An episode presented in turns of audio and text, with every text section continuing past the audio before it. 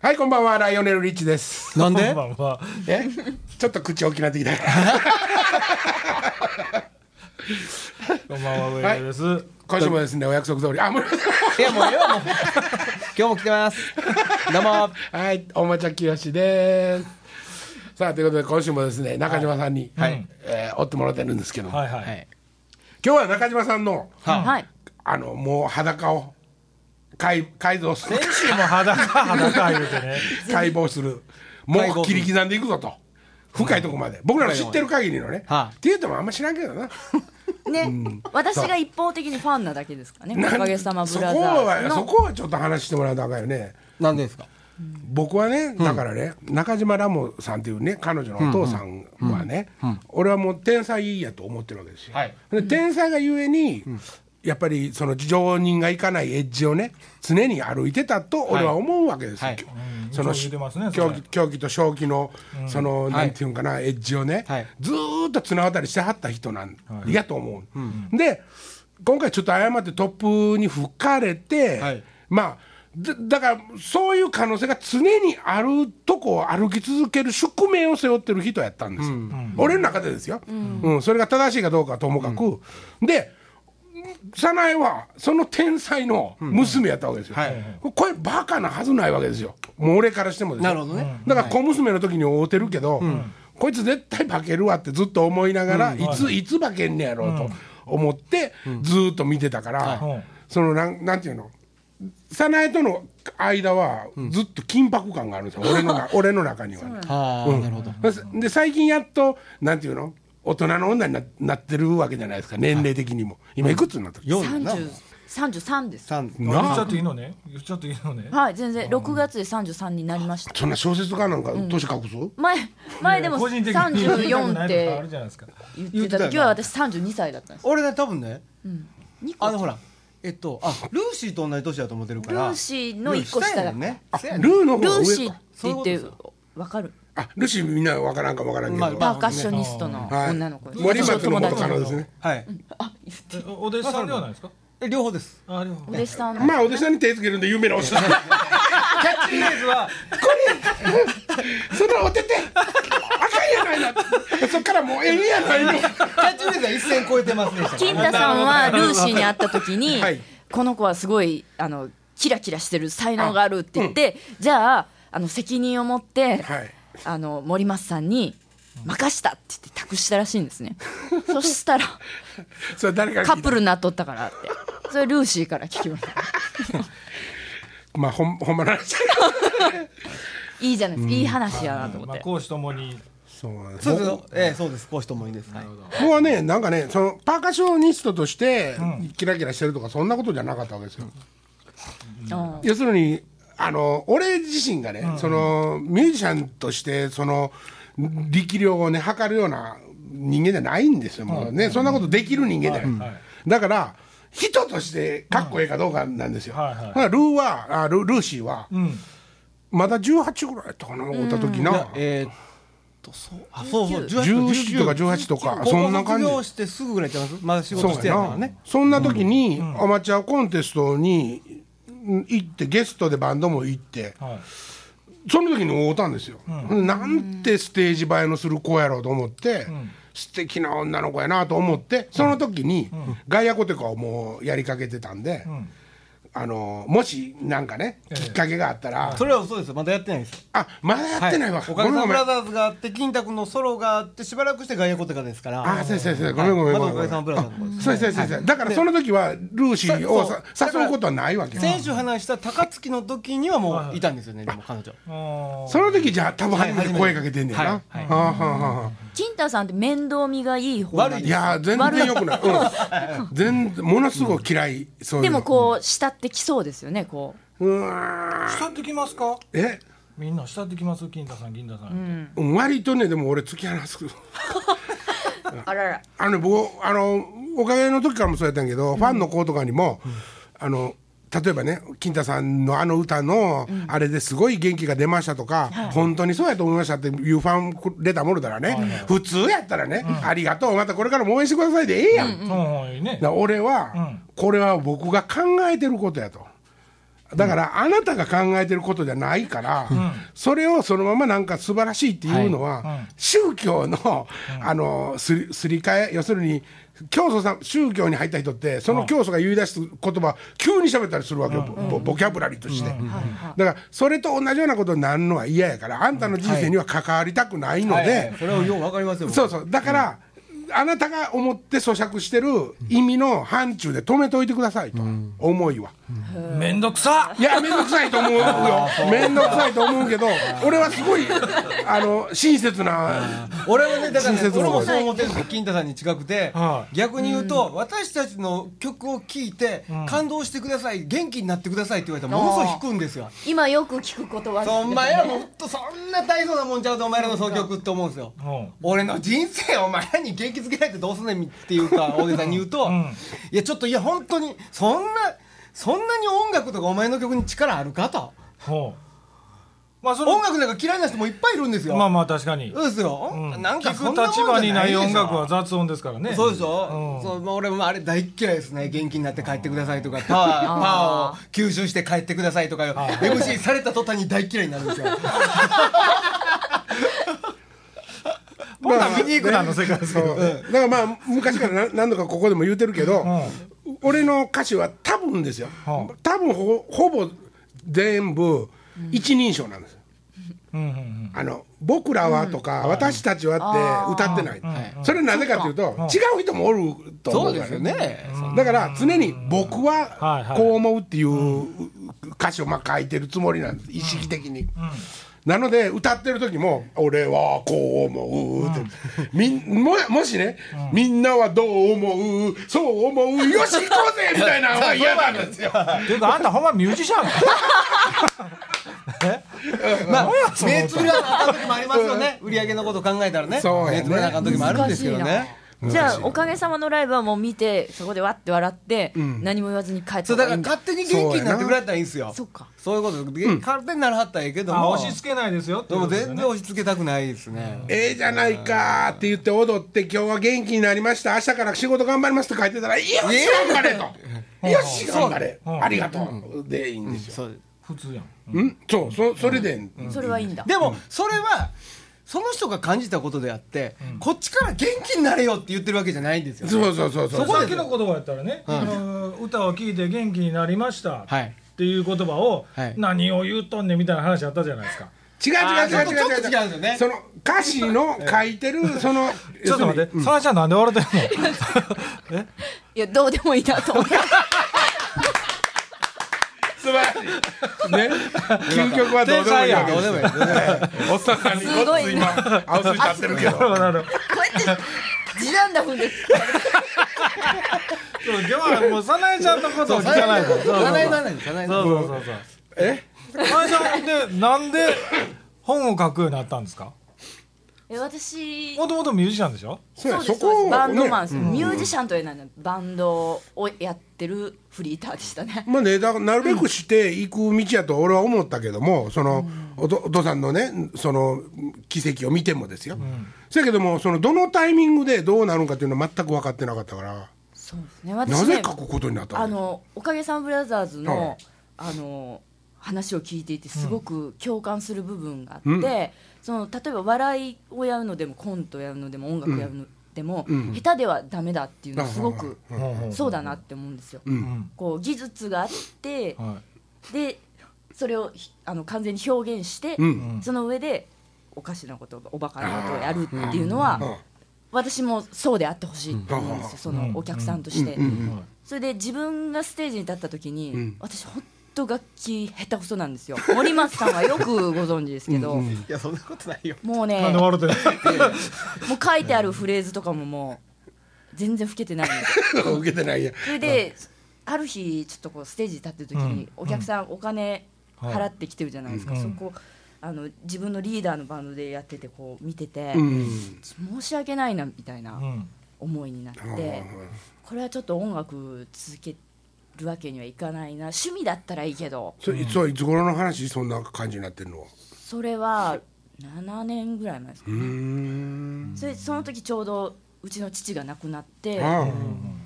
でその後その自分のやってる、まあ、リーダーのバンドじゃないですけどその時管楽器ってね結構、あの掛け持ちするんでもう一個やってるバンドがなんかメジャーデビューするっていうことになって、でどうする一緒にメジャーに行くかどうかみたいな話になった時に、うんこう辞退したんですよ。もうこれからアーティスト写真とか撮るからこう迷ってたら写真撮り直さないといけないじゃないですか、はいはいはだからそもう今決める時だと思って私はもうやりませんって言って辞退してでその時さあ次何がしたいかなって思った時いえにそれは何もう書くことがあったからそっちを選んだんじゃなくてとりあえず音楽の道をバシってとそうです最初にさきずっしたと方薄々こうなんていうんですかねこうあの後ろめたい感じで立ってたんですよステージでこんな下手くそが。なるほどってまあ、どんなバンドでもそうだったのそれはもう一番最悪っていうか元木に聞かしてやりたいな本当に いや元木さんはもう楽しんだっていう自信満々ですし、私はもう自信なかったからその時にちょうどあの追悼文とか本のなるほど解説とか、うんまあ、解説にはなってなかったんですけど、こううんお父さんのことをずっと書いたりとか書ねく。機会があったんやそうなんです書く機会が34回立て続けにあって、その時こう初めて何かを仕上げる作業っていうかこれを書き上げた、んなんか一つのものを作り上げたっていう満足感充実感を得て、で私もこういう仕事がしたいと思って書く仕事がしたいって言ってビッグイシューのライターになったんです、はいはいはい登録ライターになって、でそこからですね書く仕事って。なんかその話聞いてたらねもうほんまにラムさんの意思が働いたんじゃないかとさえ俺はねそ思う、のタイミングでね、うん、だってねその初めて会った時には文章書くも下手くれもなくって、音楽やってるっていうのもほんまへってったトラサックスですよ本当に いやいやそれはぼそうなんです僕がね言うのもあれですけど、でもね俺は多分文文字あのなんていうの頭使って仕事する方へね、この子は行くって俺はもう思ってたわけ。いや何様やいやいやいや、それはだ から、あの、ラモさんっていう、まあまあまあフェーダー下げてもええよお前ラモさんっていう、その人間の人となりを見ててね。で、この、これの娘なわけよ。だから反面教師として逆に、ひょっとしたら一旦は跳ねるんかもしれんけど、もう絶対に近づかなあかん宿命があると俺は思ってたわけ。うちの父はね2004年に亡くなったんですけど、2003年に大麻で逮捕されて、はいはで、えっと、出所してきた時にあの、まあ、書く仕事もすごく減ってて連載も全部打ち切りになって、でずっと牢屋の中でこう音楽がしたいって思ってたみたいで,、で曲も作って歌詞も作って。もう好きなことだけやるって言って晩年の1年間はね、あの大阪と東京でライブをしてたんですよ合計4回して、でその時にこう周りにね身内にこう手伝ってくれと、音楽できるやつは手伝ってくれっていうので、まあ、元旦那さんの元木さんであったりとか、私が手伝ってたんですね、はいはいはいでその時に福井もずっとさ別にんね、と、見てたし、岡え部っもと、岡部さんが手伝ってくれて、私その演奏見た時に本当プロの人が来たなって思ってあの二人ね余計に思いましたねあのもう全然レベルが違うわって思ってそれもでお父さんが1年間4回合計ライブやりたいって言って、それが全部終わってから終わった月に亡くなったんですね終わらして亡くなって私その時なんかちょっと役目が終わったなと思って、まあ、娘としてサックスとコーラスでまあ微力ながらちょっと手伝って、もういいかなみたいああなるほどなこともタイミングとしてはあったんですよ。なんかだからそんなこと言うたらねもうあの、あなんていうのアホちゃうって言われるかもしれんけどなんかねその運命的なものをね感じざる応援感じないよねその,、うんほその娘前にしてね言う言うのもあれやけど、ほんまにラモさんらしい最後やったしね、私そのぴったり終わらしたのがびっくりしましたね7月2004年の7月の7日にサンホールで町田光さんを呼んではいはいはいはいえっとワンマンイベントをして16日に事故があって26日亡くなったんでギリギリギリギリというかもうそれをそのライブを終えて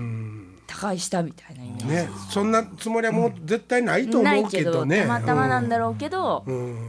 すごいタイミングだったんですよねね、自分で命をなくしたりとかはまあするよ感じの人じゃなかったから、それはあれはもう間違いなく事故やと思うけどけどおじタイミング的にねそうの時間軸がなんか全然使い方方間違って今日持ってるみたいな そこで行くかみたいな全然間違って使いですなるそこで行くかって思いましたね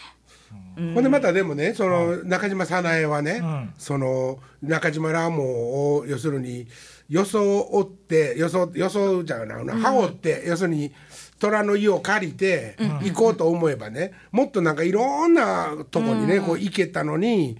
いい行けたのにっていうか行けたであろうにあなたは今そうやってこう書くことをやっぱり一本絞り込んで。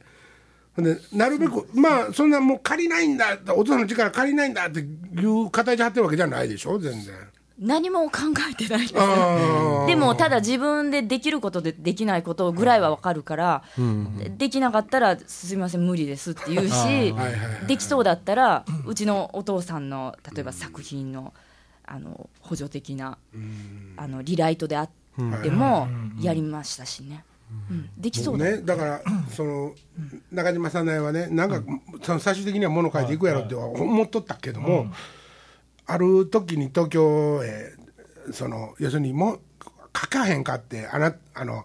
中島さなえさん物書きませんかって言うてきた人たちがおるんで、そこに会いに行くって言って東京へ、はいはいその頃にたまたまちょっと連絡を取ったことがあって、で僕は結果的にそれは僕は間違ってたんやけど、あのまだねその頃はね、その早苗が本物やと見て、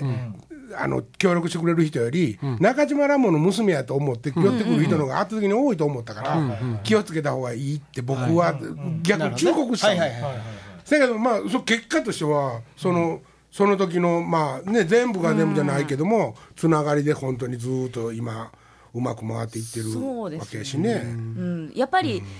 なんか1回かけても2回目3回目かけなかったらもうそこで判断されるんでとりあえず続けて10年でも続けて書いてみみ見てもらうしかないなって感なんか通用せんもんねそのお父さんの名前がずっと通用せえへんねやから1回2回ぐらいですよそれでやっとってもらえるのはねえ、ただね僕ほんまに一発目の、えっと、本が出たのが何年前えっとエッセイ集が、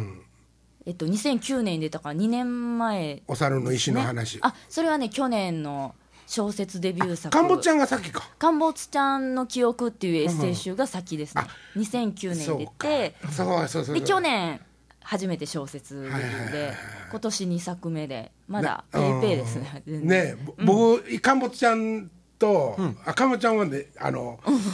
あれで安うで買うたなかったんですけど、まあ、自分で一応お金払って買わせてもらって、読んだんですけどねあのなんていうのまだ若いじゃないですか文章がねそのねえ若いけども、途中からガーッて背伸びしていく様がね、ずーっとあまだ書かれてるんですよ、なんかちょっとあのなんていうのこうちょっと無理してる文章的にですよ。うんそやねんけども2つ目のあのまああの短編小説,、集のようなものを読んだ時に、あもうこれはその童話だと思って、うんあの一な要するに中島早苗童話が。があるんやって思って、で今度一番新しいやつを読んだ時に、もう俺ぶびっくりしてしもうて、うんなんかなそのなんていうの進化の仕方がね、ああなるほどあズコーンズコーンっていう感じで飛んでいくんやんあか、うん、もうだから今その最初読む前に送ってもらって、一応メールでありがとうと、読み終わったらね感想でもちゃんと感想文送りますみたいなこと書いてたけど、読んでかったから感想文なんか俺のこと感想難し い俺と感想文幼稚と俺なんか何そんな何を言うねんみたいなことになって。金払えそういやほんほんまにほんまにだから今日おたらあの面白かったよっていうのだけは伝えようと思って来たんですけど、あね、りがとうございますいやいやほんまにまあでもこれからこうなっていくわけですよねしょこ作れか家らとねして、そうですねでも結構今いろんなことをやらせてもらって、うん、まだわからんまだどっかにわーって跳ねるかもしれいないやでも書くのをはとりあえず中心にもう瀬戸内弱女ぐらいまでずっと、 やっぱり書き続けて説法できるまでそうね、まだ言ってもね2作目ですからね、でも頭の中にはいっぱいあるんでしょその素材はあーやりたいのはそうですねあーでも結構来年ぐらいまで書くことは全部決まっててそれ全然追いついてないんですけどあ本当そう集中力ないんであもうねパソコンは大きな敵なんですよ私にとってインターネット、うんあれ切りたいですねなんでどういうこといやもうずーっとインターネット見てます雑念ってことですか雑念うんなんかもう集中できないですねだから死ぬ人ツイツイッターと時間ってかいうもよねずっとできるもんねネットサーファーですよ人ネ生ッのトサーファ波ーなのん手ですがかあれめっちゃネットサーファー前ですツイッターのことをツイッターのことはねでまあなんかそのそうコミュニケーション取るのはしないですよ、んうん一方的に覗きに行くそうそうそそういやぼ僕は巡回してはるんやあれ宝宝箱ですよもうほんまインターネットそれが一番の問題やと思うやめた方がいいと思うんですよ何ですかがキリがないもんうんやな何がまあなんかまあそれキリがないですよねそうもうやめた方がいいっすわ、あれもう気がついたら23時間見てますからそうねだから自分のね自分の興味がねあの前みたいなざ本とかやと収まりつくんですよとりあえずはねそんだけしか情報がないかはいはいはいらああってはいほんでももうちょっと行きたかったらまた本屋へ行っては買うとかいう動きをしなあかんですよインターネットはパンって開いた時に興味があるとこまでたどり着いたらまずそこから掘れるんですよねこうほんでバーって行くわけですよねもう違う方向に行ったりするでしょ戻ってこれないでもえね何なんですかいやだから初めの思ってた興味じゃないところに行く神経が慣れてったりするそうそこはでも注意をしとかあきませんけど、そのバンバンバンって自分のあれが途切れてしもうたら、その点を追っかけるようになると、はもう全然脈絡ないんですよ。はいはいところがずっとつながってるものを追っかけてる限りは、外れていっても全部興味の範疇なんで、分かっていくわけですよ。ああそうやったんや、ああそうやったんや。うん例えば人物を追っかけていくんでもね、あ、あこいつとこいつあそうやったんやっていうことですよ。それがねなんか、こいつあれこいつとここんなええあなんかこのお花の先生とかなんやろとか違うなんかもうポ全ン然ポンねって飛んでいってしまうと、もう自分でも分かんなくなっちゃうんです、それ金田さんは何のために調べてるんですか何をですかそういうこと大事ですよ上尾さんね、早苗ちゃんは本書くために調べたりするでしょ、うんうんうん金田さん何のために調べてるんですかえっと潔く命をなくすために。もう今週この辺で金田さんでしたまた2班でじゃあまたはいはいナマステなんでなんでそんなことなんでいきなり引くの前はあんなに熱かったあれなんかね姿勢感今日は違うな今日は違う今日じゃない今日じゃないですねまあそっち行き結たか構ったゲスト来てくれてはんのにね、いや中島さんの姿勢感聞きたくないですかそれは聞き たいですねそうでしょうんそういうことは聞きたいですけどどうどうですか興味ないですか生きる死ぬ今生きてる世界とそうな終わってしまった世界結構ラジオ聞いてくれてはるみたいなんですけどこのラジオの早苗ちゃんねあのその死生観の話も聞いてくれてもまうすもうかあのあのあれは面倒くさいのはめんどくさい面倒くさいのはあれあんなめんどくさい週なかったなるほどなるほどなるなんかねたまにそう私多分ね全部聞いてるんですよ、ラジオクラブ全部聞いてて、なんかそういう突っ込んでガーって話している時の何わ何割かは聞いてないんですよ、ほどもうめんどくさいっていうことです気よ持ねちがこうふーっと離れてしまってでまた戻ってきてみたいな、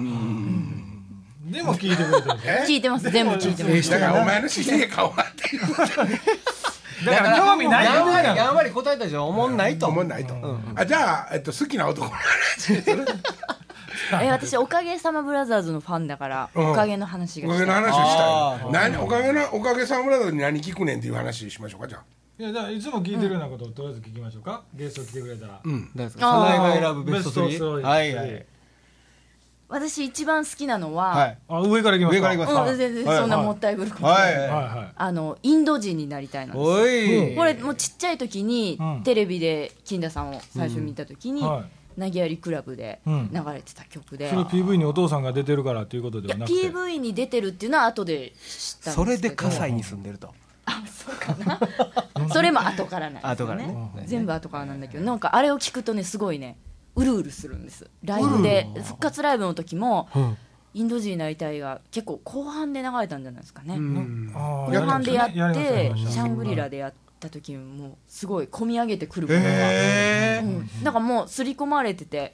あの曲あだがか一ら番別好にあのきみたい楽曲の内容じゃなくて、そのあのもそうです曲が全体の周りにある思い出をあ預なたの預かってるんですよね歌詞も大好きですよすごいポップじゃないですか、そうですね、が一番好きなのはなんか変わらないかなあとねえっと四文字熟語ではい。あこれおころがやじ。怒る親父も好き、パンクあ面ケ白いーでスすね面白いですねあれ面白いあれちょっとまあ絶対そういうことしないでこうお客さんって四文字熟語出せるのかねまあしないだろうコールアンドレスポンスのように。ほうほうほうほうってこう的なのが入ってきてディナーショーでもあったらそうあそれいいな。あコミュニケーションですよ神神六私言いますん で。ねクイズそれでお客さんってクイズ結構ドキドキしてねなんかていうかこなんで商店みたいなう紙面そうかなし知ってるやつとかやったら映画難しいアビーとかえキョキョキョキョキョキョキョキョキョカーンってケンケンとかねえーっとかリズム悪ファンクファンクなのね回のファンクなのになるほど。えじゃあ三位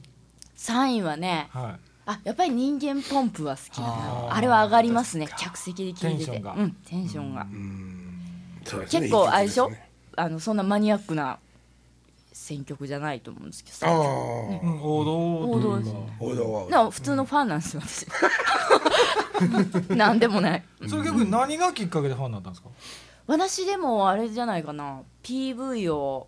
YouTube で見て、うんへえあ最初にね私高校生の時に「おかげさまブラザーズバンド」は一緒に共演させてもらってるんですよえー何それ。あれねなんかね扇町ミュージアムスクエアの関係で、扇町プールで、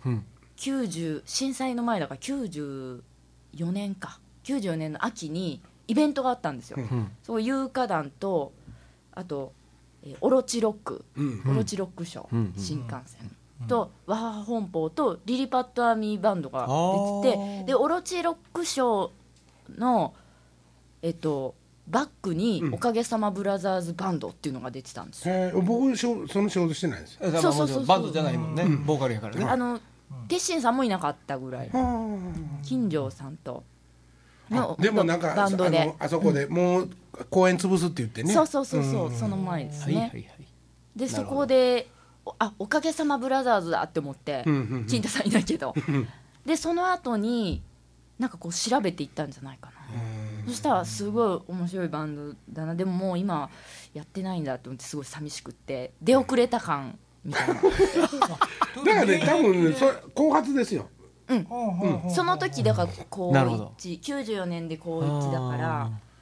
じゃあバリバリにやってる頃は見てないんで見すてない中逆学にね生とか、小学生とか中学生だったんで、ライブも行けてなくて、はいはさあ行くぞっていうん大学生になってさあ行くぞってなった時多分解散でうんなるほど。うんそれで一回も見れなかったなって思ってて、うん、うんで復活で復活で初めてなるほ生でど見てすごい嬉しかったです初めて見たんですねそうそうなんかそもうっそういうと人もいる昔とか思らう知ってるような感覚やったんですけどね僕らからするとだだって年はだいぶ離れてるからあまあねまあまあとメンバーの皆さんと会ったり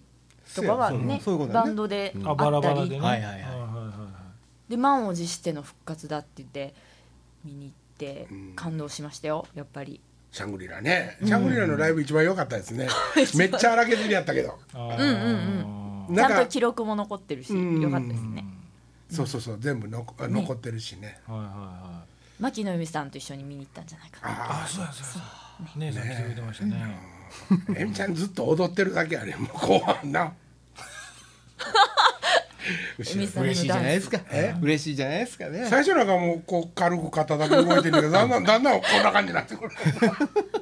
でも一番後ろでほとんど見てはりますよねそうそうですそうですいやだって俺ラライブの会場であゆみちゃんやって思ったことないもんめ目目に留まったことがないあー見えないぐらいそうそうそう一番面白いじゃあもう僕もだから見土守っ井てさんの横ぐらいでいつも見てるんですけどその横ぐらいで姉さんがおるんですけど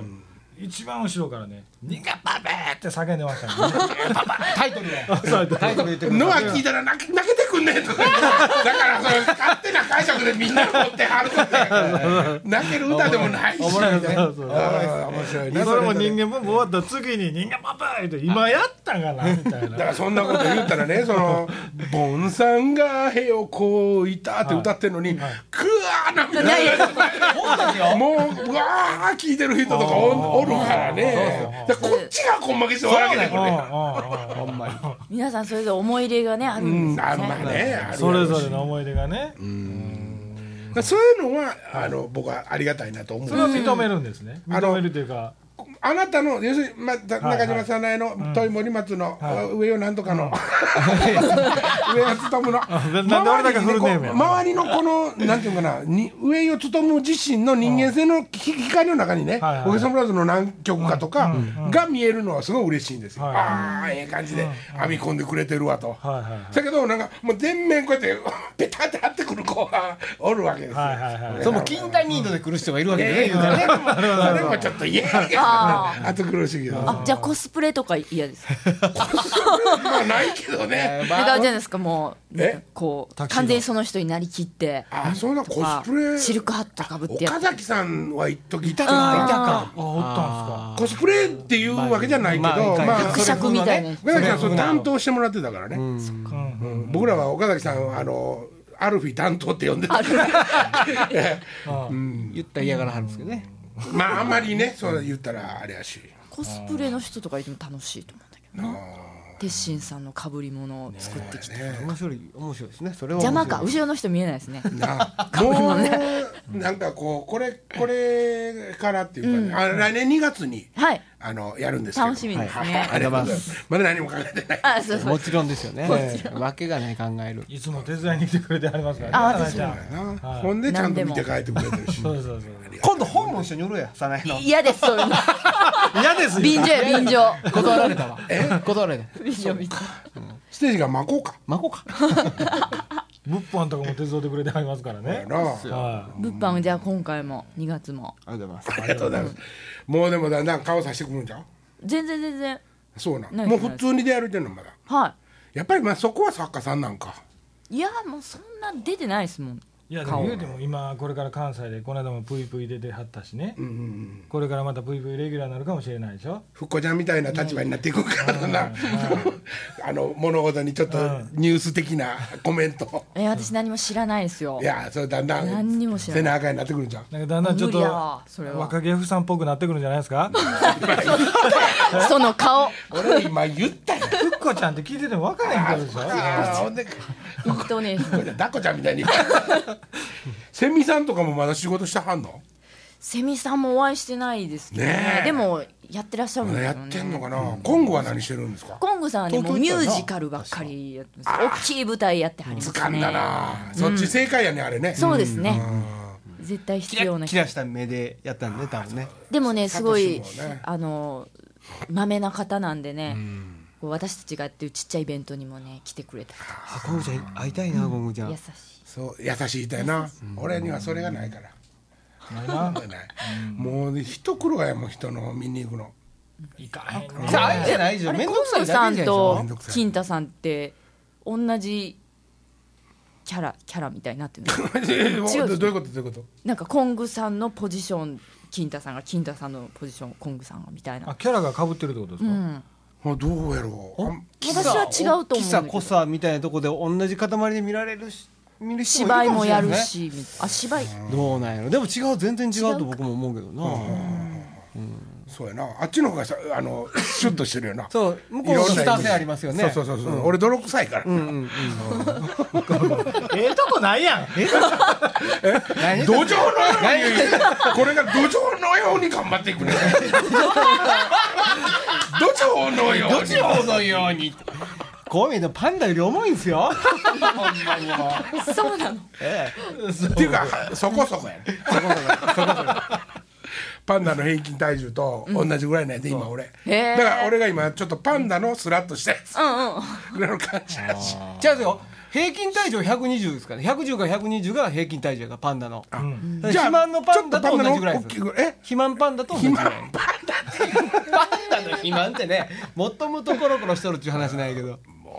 そっか上から落ちてきたらもう死んでしまうんやえ金太さんが死んでしまうかもしれんね多う分ちの頃死んではしまうよ、うんパンダに乗られたと思ってみだからエッチの時とか俺結構腕で支えなあかんよやっね、ぱりそうなの私あのあ重たい足だ足前やんか女子やえ一応女な子女子女子女子でもなこうやって乗ってくんねんああ乗ってないでしょほんででもねでも乗ってまねすサナエッチの話でもエッチとちゃうよなサナエはおーああ、こっちがちょっと恥ずかしい時とかあったりしますねあそうですそかれは何わざとそうやっあてそうなんですか作ってんのなんかもう色気出さなあかん年齢ちゃういやいやいやのぼちぼちでもなんだろうでも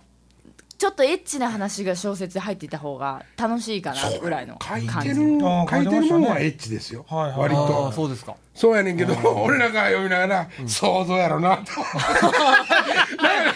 そうそうやねん、なんか、そう。違うなっいてや、そうなんかいやそういう違うとかじゃないけど、なんか、あーそんな体験してないだろうなほんまにそうそうそうそう。そんなタイプと違うからなと思って。わからんで勉強しにホストとか行ってるかもしれんけど、んああ、こんなもんなんやぐらいの感じでは。わからんでわからないですあよやっぱりそういう取材に行ったりはすんの取材取材にああネいタや集め取に材はしないですあー特に今はそれはネでットもよく言われるこ言われるななんかそういう想像ができないとかああ、なんかいつまでもそれはやっぱりカチンとくるんですかそうい言わやれるカチンとは来ないですけど俺でもねなんとなくね、そういう意味では悪いサダイをねなんとなくイメージできてる方やと思います、ああそおーブラックサナエうん、ブラックまではいかんけど はいかう。いさらに、うんどどういう、黒さ例えばもうちょっと具体的に言うとい。やいやだからそのえっと例えばエッチな方の早苗うん。っていう、そのなんていうえ、の、例えば二人きりになりました。いやそういうことじゃなくって、なんていうのかなあのいやっていうかいや意外と遊んでんちゃうのみたいなぐらいのことですよ言ったら意外とちゃんと遊んでるでしょそんな順調じゃなくてっていうような、なんかねそれうん、うがんうん皆さんです全然想像できないって言いますね、そういうことを、いやなんでかだなだから世の中のほとんどの、はい夫夫婦にね、はいなってる人たちはね、はい普通のおっさんとはい普通のおかんじゃないですか,、はいうんうんだからそういう息を出てないっていう意味ですよなんかこうえエッジ光線で出てあこいつら体のつながりでつながってんなみたいなごめんのはわさながもう全くないじゃないですかわかんないです言ってる意味が真面目そうってことですかそういうこと真面目っていうかその普通普通やんねっていうことやんねそう普う通アブノーマルではないよねぐらいな二人でおったとしてもじゃあ、うんまあまあまあ仮にね、エッチはするかもしれんけど、はいはいはいはいそのなんていうのそそこがは 熟あ熟熟熟してないっていああうなんるですほかどなるほなんどかあそういうことねねはいはいはいはいなんか終わった後ああ腹減ったあなんかちょっと食べようかみたいななん かえいや気まずいそんなのちゃうやんなんかイタリア人とかやったらなんか結構なんかそんなん言っても「はいブルブルブルブル」って言ってまたこうやって布団に引きずり込みそうやねちっこいってことなんですか青や青やそんなんは想像できへんなと思なうなるほどなるほどそういうことねすみませんそやねんけど小説ではそその感じぐらいまでいくわけですよああなるほど、割とねいやでも言ったらそれぐらいのことはしてきてるよっていうことですねそれ目見つめて言われたからさ言っちゃっいてやいい別でにす普ね通じゃないですかうん書いてるようなこ一とも応別そのにぐらいの感じまではいきますよと私も皆さんと同じですよ、そうやねそれは一時結婚もしてたんですもんねそうそうそうそう、でも遊んだりはないでしょあその雪吊りじゃないですけどいそんなそれは聞いちゃうそんなこと誰も思ってないわあってもなくてもやだからその本の中に書かれてるようなねまあどうやろいやもう人並みにねそうです人並みにいやだからその辺が真面目そうに見えるんですよあそれはないですよあ全ー然なるほどね真面目ではないで真す面目ではないだからそこです僕が言いたいのは意外と真面目ではないと思ってるんです真面目じゃないようんうん全然真面目じゃないですよ、言ったらあそうですかチャランポランですよだから興味が勝ったらあの怖さ忘れて行ってしまう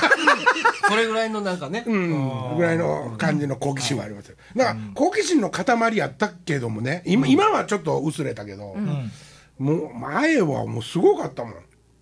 食いついてくるのねここれは何かって、まあ、例えばね、これは何かっていうことを説明しようとして、これはねって言ったら、もうあっちで、これは何って言ってるような状況やん。はあもはあはう、ミツバチの子供みたいなもんや。まあ、ミツバチの親ですよ。それ知らんそれ分かんないけどまあ、ただの頭の悪い子供だった今日も何を説明しても全部ほんで一応は覚えて吸収してるからいやでも聞いて間違うたこともやであはい はいはい そうかでもコンプレックスに落ちたこともあるんや知ったかぶーししててそうですね失敗してますねいろいろねうんそれなのにあ、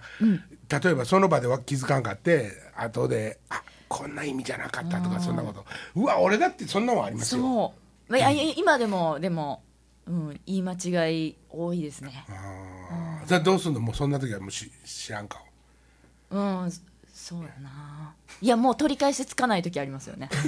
うん、この間ももうちょ